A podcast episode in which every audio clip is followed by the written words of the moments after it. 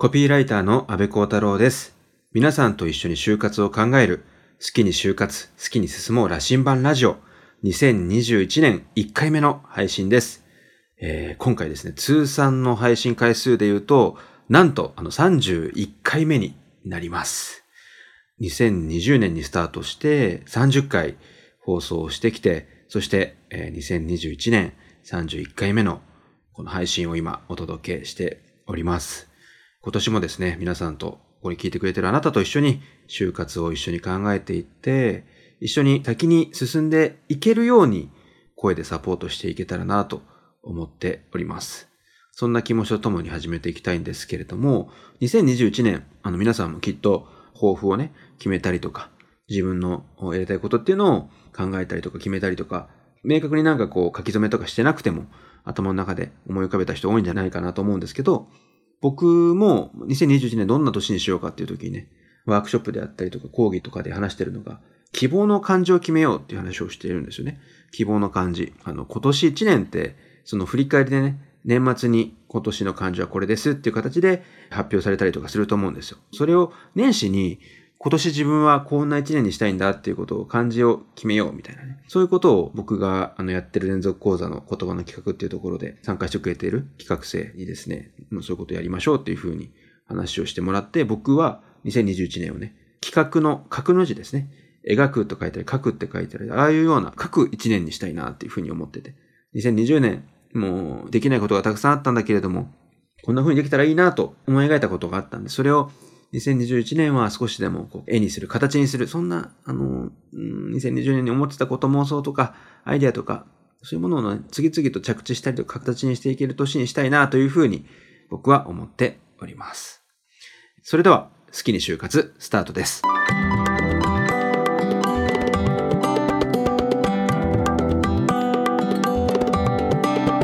好きに進もう羅針盤ラジオ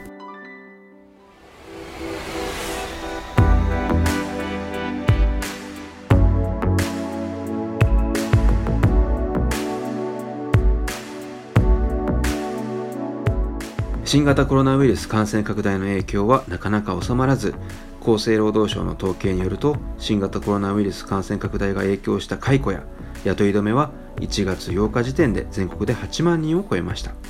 また昨年11月のデータではありますが完全失業者数は約195万人。前年同月比で44万人増えたというデータもあり新型コロナウイルスによって職を失う人は日を追うごとに増えています。新型コロナウイルスによる打撃を受けた観光業界や飲食業界のみならず製造業も今年度の赤字予想を発表しており就職人気ランキングで上位の常連だった企業が新卒採用活動を規模を縮小あるいは中止しています。調査会社マクロミルによると今年成人を迎えた若者のうち就職に不安を感じていると答えた新成人は80.1%に上りリーマンショックによる就職氷河期を迎えていた2011年に次ぐ高さでした。また自分の未来の明暗に関する質問では明るいと思うと回答した人が63.2%にとどまりこちらは2013年以来の低さでした。とね、えーこの年始に出てきたニュースを皆さんに知ってもらいたくて読み上げました。でねやっぱりまあ今この世の中の状況でなかなかね本当に楽観的に言おうなんていうことを気軽に言えるような状態ではないっていうことはねもちろん自覚した上でそれでもうんこの番組ね好きに就活好きに進もう羅針盤ラジオっていうタイトルを掲げて僕たちは届けていきたい思いとしては変わらなくうん好きに就活好きに進もう羅針盤ラジオっていうふうに言っていきたいと思ってるんですよね。で何かっていうと、まあ、この好きに就活って、まあ、いろんな捉え方ができますよね、まあ、あえてそういうタイトルにしてるんですけど好きなものを大切にするっていうのはなんか好き勝手に生きていこうと言いたいわけじゃないんですよね。こう好き勝手に自分が良ければそれでいいやみたいな。そういうようなことではなくて自分自身の大切にしているものって一人一人必ずあると思っているんですよ。あの私はこんなことがやりたいなとかこんな業界が好きだなとかこんなことやってみたいなとかっていう思いって誰しもの中にそういう明るい朝日が昇ってくるような温かな気持ちになれるような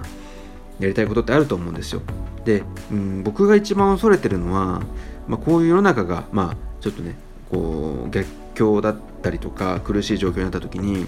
そういうような報道やニュースにねどうしてもやっぱり飲み込まれてしまうっていうことがあると思うしそっちになんか合わせてしまうっていうこともあると思うんですよ。なんかまああんまり目標とか夢の話とかしない方がいいのかなとか自分がそういう何か目指してることとかって周りに言いづらいなとか自分の夢を持って語っていてもいいんだろうかなんていうふうに思ってしまうようなね。やっぱ人ってやっぱり環境とか世の中の空気にすごく左右されるんですけどそういうところに流されてしまうこともあると思うんですよ。で僕はそれをとても危惧していてなぜかっていうと自分の気持ちに素直になるっていうことが自分の好きっていうものを認めるっていうことだと僕は思うんですよね。何がしたいのかとかどんな自分でありたいのかどんな自分が大切なのかどんな自分を尊くそして愛おしく思うのかっていうのは誰しもが心の根っこにあるはずでそういうものをないがしろにしてほしくないんですよ。やっぱり一番辛いのって自分に嘘をついたりとか自分のことを大切にできなくなることだと思うんですよね。だから僕はその好きっていう感情を通じて自分自身のことを大切にしてほしいというふうに思っているし何も、まあ、こういう状況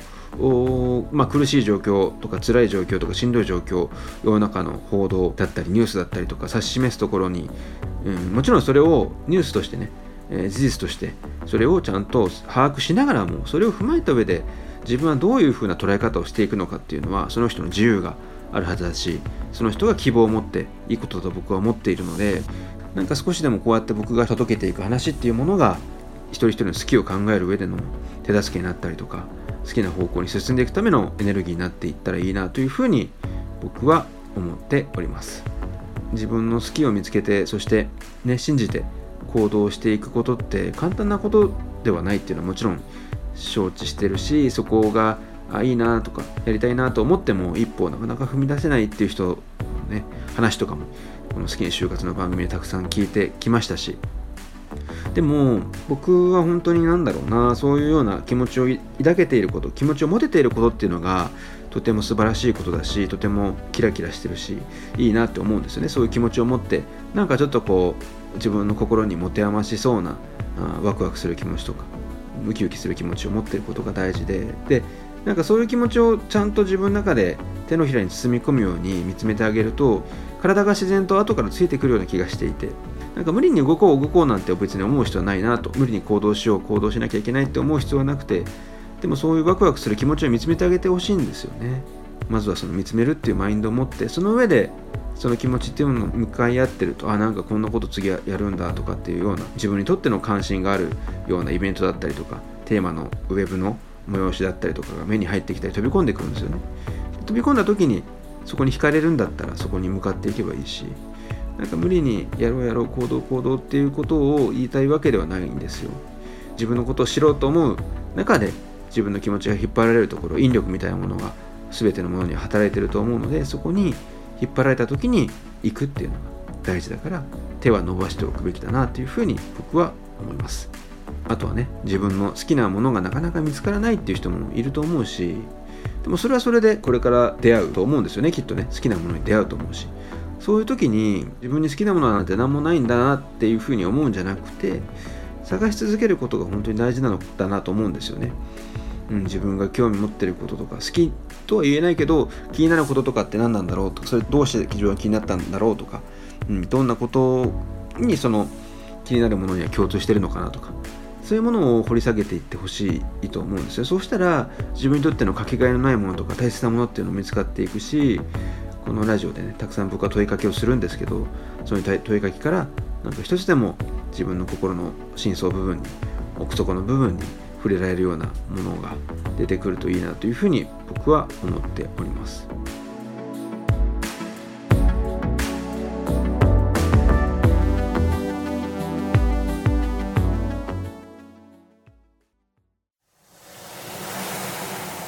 好きに就活好きに進もう羅針盤ラジオ。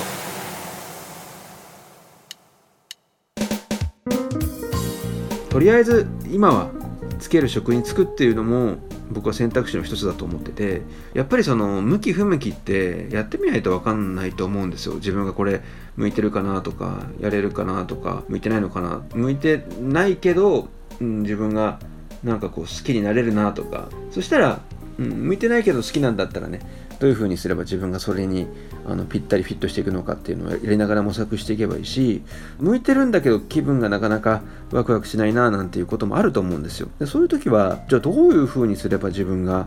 ワクワクするし好きだし向いてるなと思えるものに巡り合えるのかっていうところを、まあ、今仕事をしながらねそういうのを見つけていってそういうところの情報収集していってそこの次への足がかりっていうのを見つけていけばいいと思うんですね。だからとりあえず働けるとこで働こうっていうのは全然逃げでも何でもないしそれは忘れないでいってほしいなって思うんですよ。